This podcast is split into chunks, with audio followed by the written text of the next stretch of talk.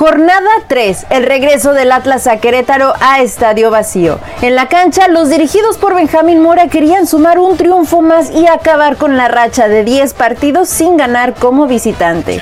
Un encuentro bastante movido. Tan solo al minuto 3, Camilo Vargas ya estaba salvando la primera del partido.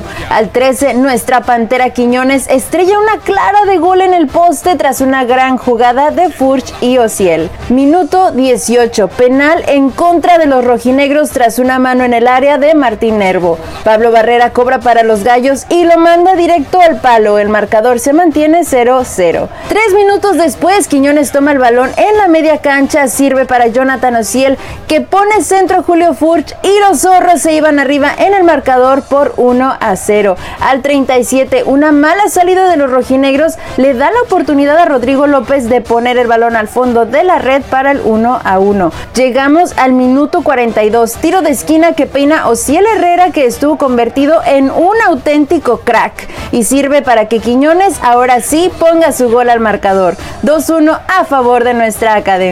Para el 54 se marca el segundo penal a favor de los gallos. Ángel Sepúlveda ahora sí lo anota y los cartones empataban 2 a 2. Pero el encuentro no acabaría así. Al 59 Julián Quiñones pone el balón al poste tras una gran chilena en lo que hubiera sido un auténtico golazo. La furia iba por más. Al 67 Brian Trejo que llevaba apenas unos segundos en el campo pone el 3-2 tras una gran asistencia de Quiñones. Al parecer todo le sale bien al profe Mora. Al 80 Camilo, siendo Camilo, vuela y evita que caiga la portería atlista. Minuto 92 nuestro equipo estuvo a punto de anotar su cuarto gol, pero ni Saldívar ni Quiñones pudieron cerrar la pinza tras un tiro centro del huevo Lozano.